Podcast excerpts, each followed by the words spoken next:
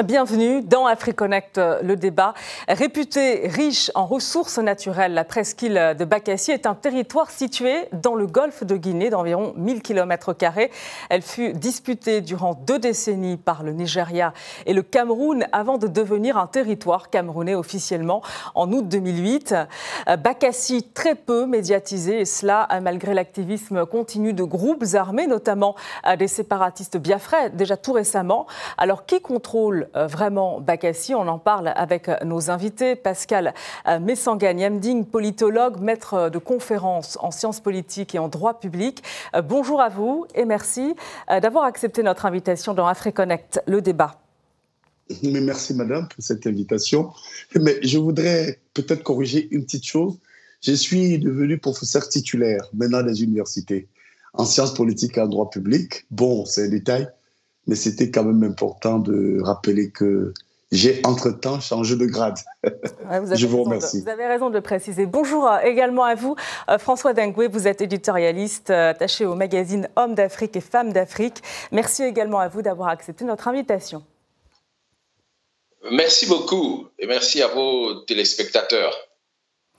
Alors, un regain euh, de violence ces dernières années dans la péninsule de Bakassi, marqué par euh, l'activisme de groupes armés, dont les séparatistes euh, Biafré. Bakassi, au cœur d'un contentieux territorial entre le Nigeria et le Cameroun durant plus de deux décennies. Retour sur ce conflit avec François Tiskevich.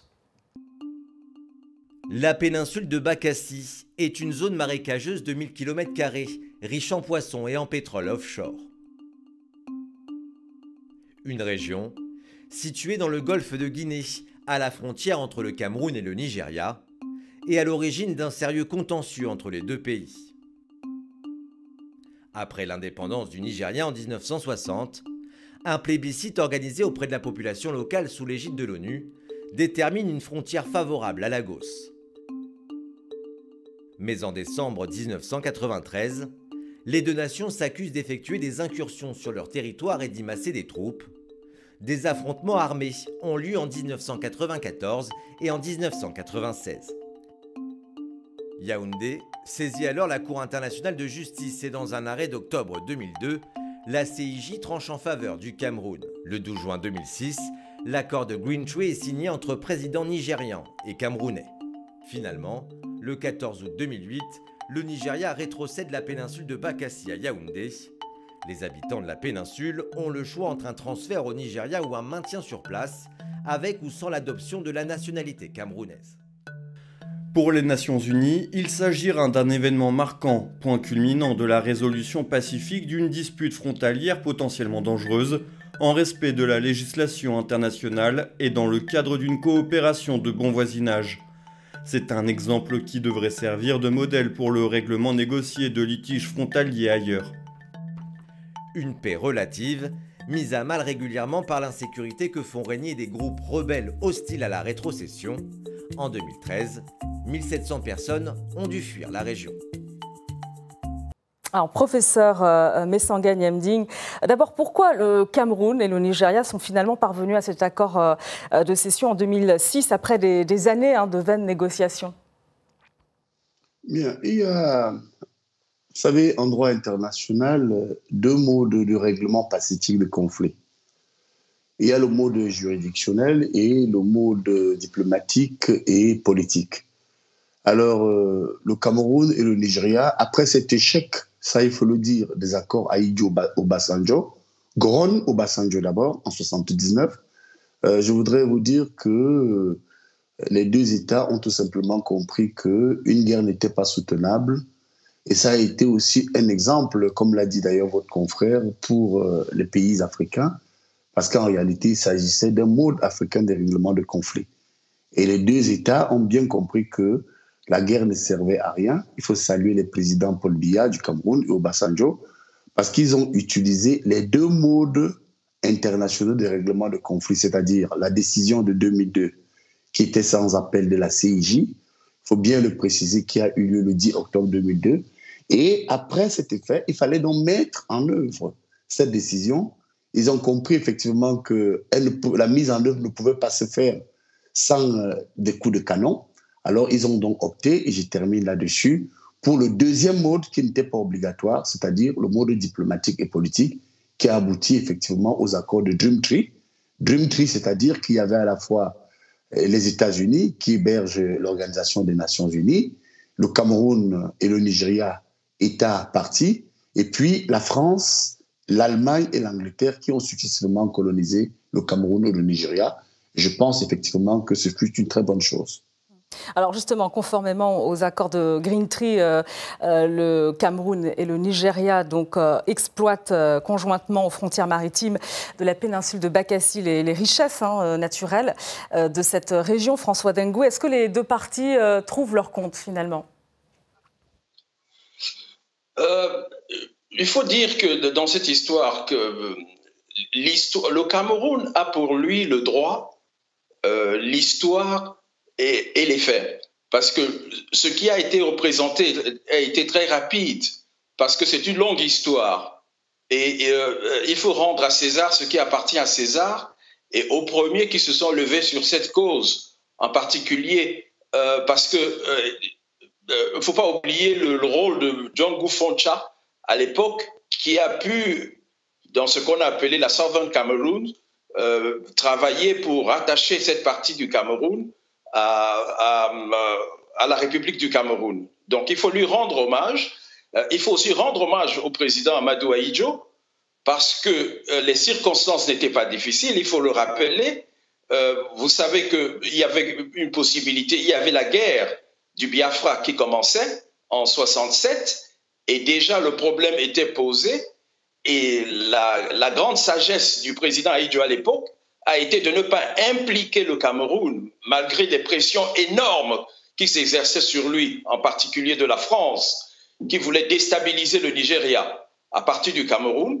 Le président Aïdjo a résisté, a agi comme un homme de droit et a permis à ce que le Nigeria retrouve son intégrité territoriale et qui donc ne devait pas anticiper, ne devait pas entacher et handicaper le Cameroun euh, le Bakassi appartenant de droit selon l'histoire et selon les faits au Cameroun. C'est quelque chose de très important qu'on a tendance à oublier aujourd'hui, si bien qu'à la fin de la guerre, l'affaire du, Biafra qui a duré de 67 à 70, en 71, il y a un, accord entre euh, le, président Gowon du, euh, du, du, Nigeria et le président Aïdjo, et qui déjà posait les bases de la légalité de ce territoire comme un territoire camerounais.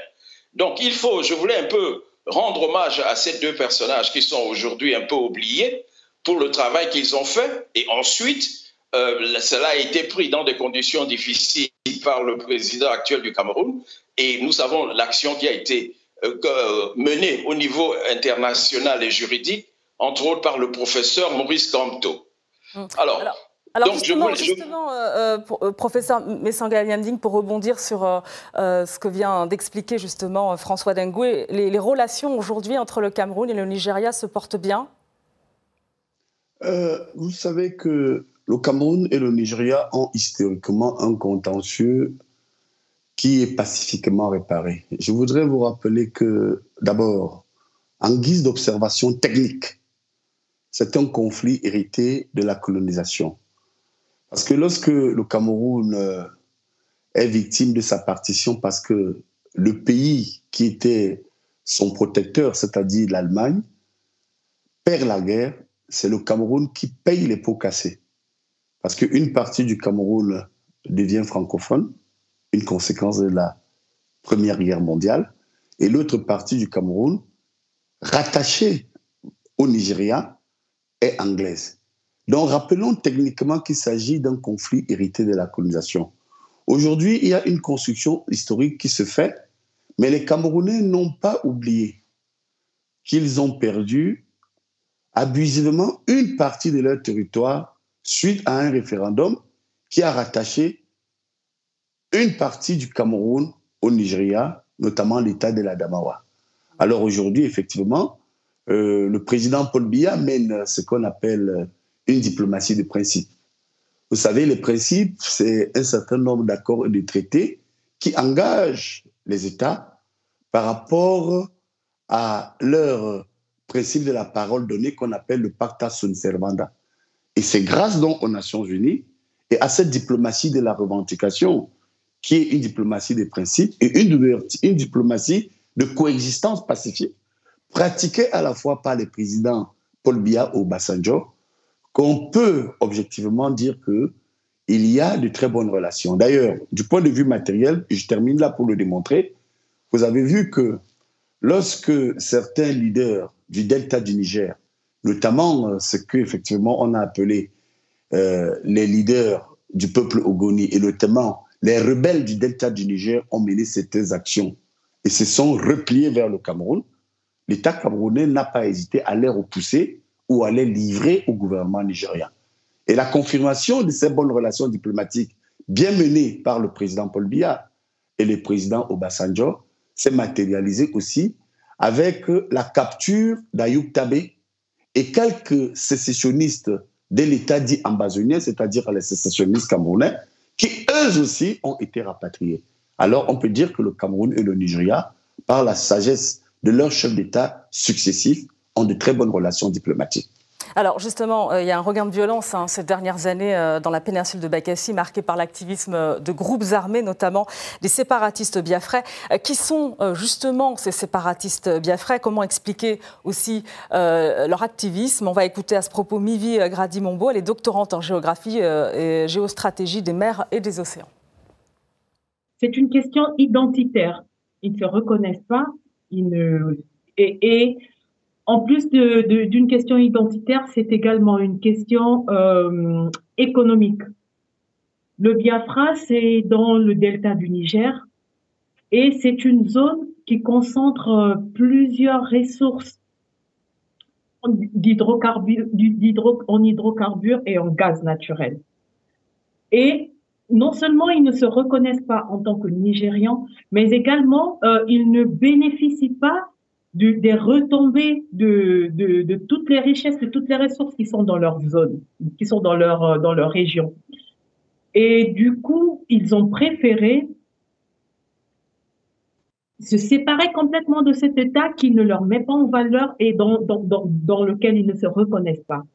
Et la guerre a commencé en 1967. C'est vraiment. C'est pas c'est pas aujourd'hui, en, 1967, ils ont été séparés, ils ont eu leur pseudo-indépendance. Pendant trois ans, jusqu'en 1970, ils ont encore été réorientés, ils ont encore été réorientés vers euh, l'État du Nigeria. Ils ont été réintégrés dans le Nigeria. Mais jusqu'à aujourd'hui, ces gens, cette population ne se reconnaît toujours pas depuis 1967 jusqu'à aujourd'hui. Alors, on va préciser que euh, parmi les, séparatistes biafra, on distingue la Ligue des Nations hein, du Biafra, euh, qui a mené d'ailleurs euh, courant juin une attaque contre un navire étranger. Il y a aussi le peuple autochtone du Biafra, un groupe séparatiste nationaliste du Nigeria. François Dengue, est-ce que finalement leur objectif, c'est de faire payer le Cameroun pour sa neutralité dans la guerre du Biafra que vous évoquiez tout à l'heure? Non, je crois que ici nous avons affaire à des, des bandes de terroristes, il faut les appeler ainsi, euh, qui n'exercent pas, euh, qui, qui, même dans, la configuration biafraise, entre guillemets, c'est-à-dire le, peuple Ibo en général, euh, ils n'ont pas la notoriété qu'il faut. Leur reconnaissance est très réduite, y compris au sein de, l'ensemble dit biafrais, pour ceux qui concernent la partie de, de Bakassi. Par contre, ce qui est important à, voir là, c'est que nous avons une agitation. Il revient à l'État camerounais d'exercer son autorité sur un territoire qui lui revient de droit et par l'histoire, comme je, l'ai dit tout à l'heure. Si les relations entre le Cameroun et le Nigeria sont relativement bonnes, il faut s'en féliciter. Euh, je différerai un peu avec euh, notre ami, le professeur, sur le fait que euh, l'extradition n'est pas un signe de qualité de, la relation. Et, je crois que euh, peut-être pour, pourrons-nous discuter. On peut voir, est-ce que cette extradition entre de ceux qui se prétendent en, euh, était une bonne chose? Est-ce qu'ils avaient violé une loi au Nigeria? Peut-être que s'ils étaient capables de pouvoir discuter avec l'État camerounais, les choses seraient arrangées. Bon, mais ça, c'est un autre sujet que je ne voudrais pas aborder ici. on va laisser répondre le professeur. L'activité, l'activité. On va laisser répondre le professeur oui, sur cette question, justement, puisque vous l'avez interpellé sur euh, l'action du, Cameroun, justement, contre ces, groupes armés. Hein. Non, vous savez que le Cameroun s'inscrit, euh, du point de vue des relations internationales, dans une dynamique absolue de règlement pacifique des conflits. On l'a vu, parce que, vous savez, en droit international, le principe juridictionnel est sans appel. Le seul fait, le 10 octobre 2002, d'avoir eu gain de cause à la CIJ suffisait pour que le Nigeria s'exécute. Il faut rappeler ça à monsieur, euh, à François. Parce que vous savez que si le Nigeria ne s'exécutait pas, nous étions en droit de faire appel à une action coercitive. C'est technique. Ce sont des principes de droit international. Mais justement, professeur Yamding, sur l'activisme des groupes armés, quelle est l'action du, du Cameroun? Bon, alors sur l'activisme des groupes armés, il y en a deux de chaque côté. D'abord, je voudrais corriger quelque chose, un point de vue que je ne partage pas de ce qu'il a évoqué tout à l'heure. Moi, je ne les appellerai pas les terroristes. Vous savez, aujourd'hui en Afrique, on a des problèmes de gouvernance, aussi bien au Nigeria qu'au Cameroun, la corruption et tout ce que nous connaissons. Et lorsque les peuples africains, notamment le peuple Ibo, qui produit près de 40% des ressources minéralogiques et stratégiques du Nigeria, estiment qu'ils n'en bénéficient pas suffisamment? On ne peut pas justifier la lutte armée, mais on peut comprendre qu'il faut leur accorder une attention. Du côté camerounais, je suis de ceux qui pensent que la question anglophone est une question aussi de gouvernance qui est à voir. Lorsque on sait qu'au Cameroun, 70% du pétrole actuel exploité par l'État camerounais en termes de ressources vient de la zone de Limbé, même si je ne partage pas la lutte armée, je peux comprendre qu'ils contestent. Je ne les pas, je ne les appellerai pas comme François des terroristes, mais des mouvements qui veulent se faire entendre à partir peut-être des méthodes qui ne sont pas conventionnelles qu'on appelle la lutte armée. Alors sur ce point, je pense que le gouvernement nigérien et camerounais à la fois peuvent discuter. Je suis pour un dialogue. Le président Paul Biya a commencé par le faire, par le grand dialogue. Mais je suis de ceux qui pensent qu'on peut davantage faire pour calmer ces groupes armés et les intégrer dans la République aussi bien au Nigeria qu'au Cameroun, pour qu'ils deviennent des citoyens responsables. La, question identitaire, François Dengoué, au moment de la session euh, de Bakassi euh, au Cameroun par euh, le Nigeria, est-ce que cette question elle a été bien réglée, puisqu'il y avait Trois options, on l'a vu dans le sujet de François Tiskevich, adopter la, citoyenneté camerounaise, garder la citoyenneté nigériane, octroyant de facto le statut de résident étranger avec un, permis de séjour, ou alors, troisième option, quitter Bakassi. Est-ce que cette question identitaire, a été bien réglée à ce moment-là? Euh, c'est une question qui ne peut se régler que sur le long terme, dans la mesure où il faut laisser aux gens la possibilité d'épuiser les trois possibilités qui leur sont offertes. Euh, on ne peut pas régler cela du, jour au lendemain. Par contre, l'autorité de l'État du Cameroun doit pouvoir s'exercer sur le territoire qui lui revient depuis cette décision de 2002, du 10 octobre 2002. Et euh, on ne va pas avoir ici une discussion sur les termes de terrorisme. Moi, là où je différais avec le professeur, c'est de considérer que arrêter euh, le, chef de ce, qu'on appelait les ambazoniens et l'expédier en prison directement au Cameroun n'est pas une décision qui a été bonne et qui a été de nature à, régler le problème dans cette région. Deuxièmement, euh, dire que 40% des ressources du Nigeria ou des ressources pétrolières du Nigeria viennent du peuple Ibo, c'est faire, euh, c'est aller trop vite. Parce que Bakassi, c'est pas le peuple Ibo, c'est pas seulement, le peuple Ibo va jusqu'à Enugu au nord et dans l'état d'Anambra qui ne sont pas les mêmes. Il ne faut pas confondre les choses. Nous parlons ici d'un tout petit territoire. De, vous avez bien euh, euh, délimité qui s'appelle la péninsule de Bakassi, de, certaines îles. C'est sur ce territoire que je parle et il ne représente pas, et de très loin, la majorité des, des et de ceux, que, qui se réclament euh, actuellement de l'État du Biafra et qu'ils recommencent un peu leur mouvement sécessionniste, puisque un de leurs chefs, Nando Kani, a été arrêté il y a quelque temps au, Kenya et puis extradé, et il est en train de, son tribunal est en cours. donc, il faut faire très attention. Le, peuple Ibo, c'est donc, on le rappelle, le peuple autochtone du, Biafra. Il y a effectivement euh, euh, ces groupes euh, séparatistes Biafra, mais il y a aussi d'autres groupes armés, hein, Boko Haram, il y a les pirates aussi du golfe de Guinée, et puis très médiatisés, les Bakassi Freedom Fighters aussi. Alors, beaucoup de groupes armés, et, cette question, finalement, qui contrôle vraiment Bakassi? On va écouter à nouveau Mivi Grady Mombo. Je disais tantôt que Bakassi a été retrocédé au Cameroun en 2006, notamment le 12 juin 2006. Toutefois, la population qui y vit est en majorité nigériane. Et encore une fois, cette population en majorité nigériane ne se reconnaît pas dans le Cameroun. Au fait, c'est, on peut dire, un territoire, un mini-territoire entre deux États. Non seulement ceux du Biafra ne se reconnaissent pas dans l'État du Nigeria, et ceux de Bakassi, les Nigérians qui sont restés dans Bakassi ne se reconnaissent pas en tant que Camerounais. Du coup, ce sont des gens qui, qui, qui veulent créer leur État à eux, basé sur des questions notamment identitaires d'abord et ensuite économiques. Mais d'un point de vue juridique, d'un point de vue euh, oui juridique, c'est normalement le Cameroun qui, euh, qui contrôle, qui contrôle euh, Bakassi. Alors, professeur euh, euh dans quelle mesure justement ces groupes armés empiètent sur l'autorité euh, du Cameroun? Oui, il y a la pertinence de l'analyse de la dame qui est intervenue. Sur le plan de la légitimité, il y a deux principes qui s'opposent. Le principe de légitimité avec une présence nigérienne là-bas. Je vous donne d'ailleurs les chiffres qui avoisinent les 80% de la population. Elle a totalement raison.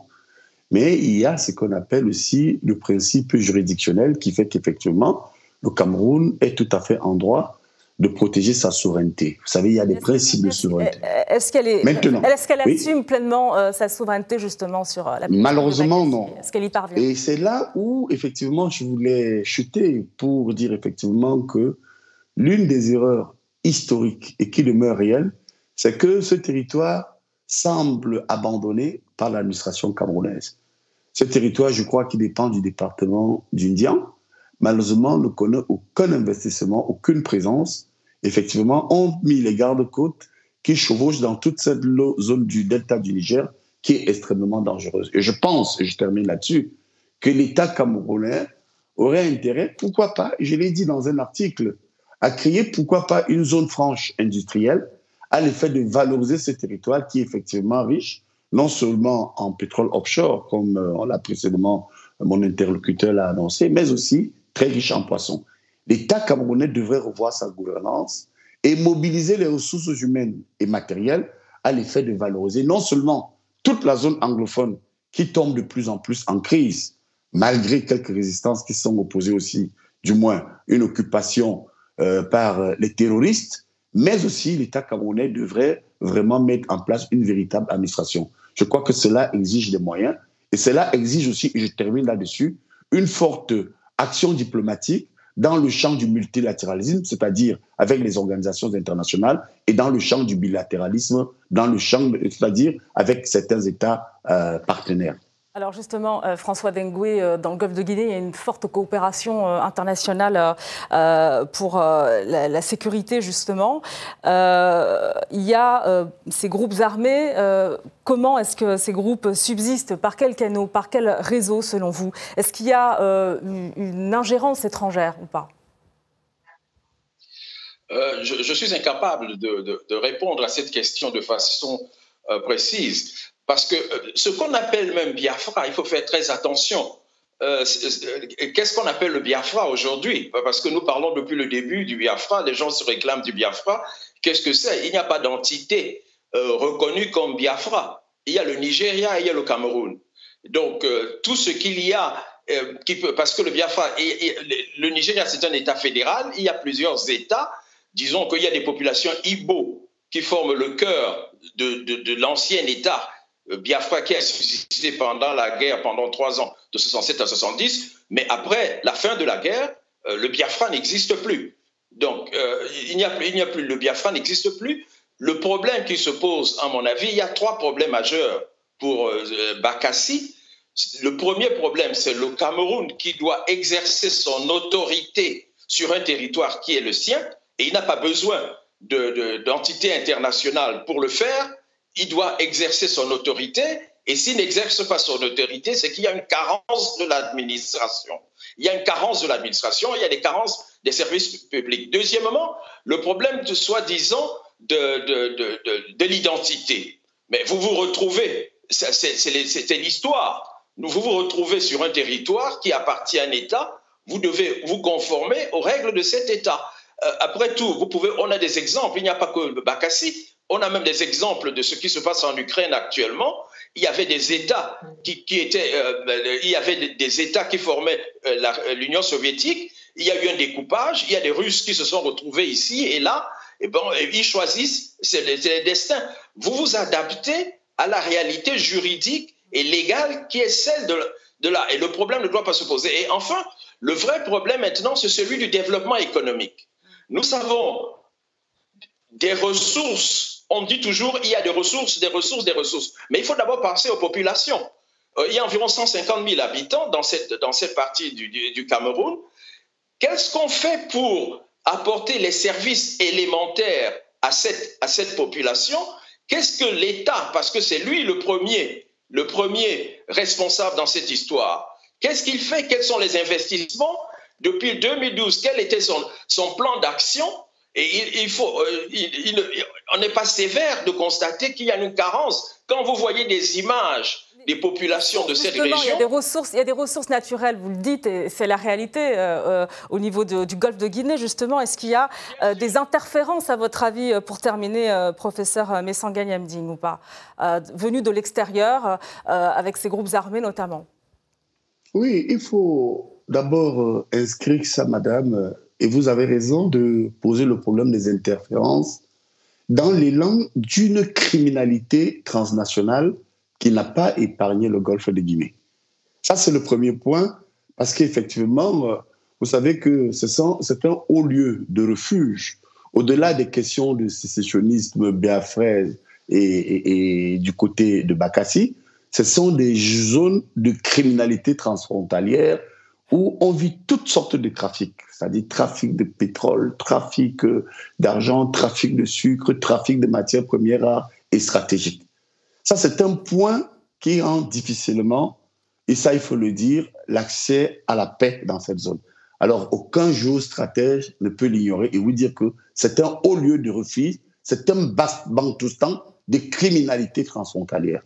Deuxième point, il y a une réelle volonté aussi des États qui doit être manifeste à l'effet d'éradiquer euh, tout ce que nous vivons et tout ce que nous décrions. Parce qu'en réalité, au moins, il y a un consensus là-dessus. Bakassi est juridiquement un territoire du Cameroun. Mais aujourd'hui, les problèmes de territoire ne se posent pas parce que la nature ayant horreur du vide, tout ce que vous laissez vide, les autres s'en occupent. C'est pourquoi je pense, et là au moins je suis d'accord avec mon interlocuteur François Dema, qu'il faudrait effectivement que les gouvernements nigériens et camerounais trouvent un modus vivendi à l'effet de se faire assister davantage non seulement par la communauté internationale. Permettez-moi d'ajouter que c'est grâce aux Nations Unies que cela s'est produit et je crois qu'il faut renforcer cette dimension multilatérale pour apporter la paix dans cette zone. Merci à vous, euh, professeur Pascal Messanganyamding Charlemagne, et merci également à vous, euh, François Dengoué. Retrouvez euh, AfriConnect, le débat sur nos réseaux sociaux et notre site rtfrance.tv. Merci de votre attention et à très bientôt dans AfriConnect, le débat sur RT France.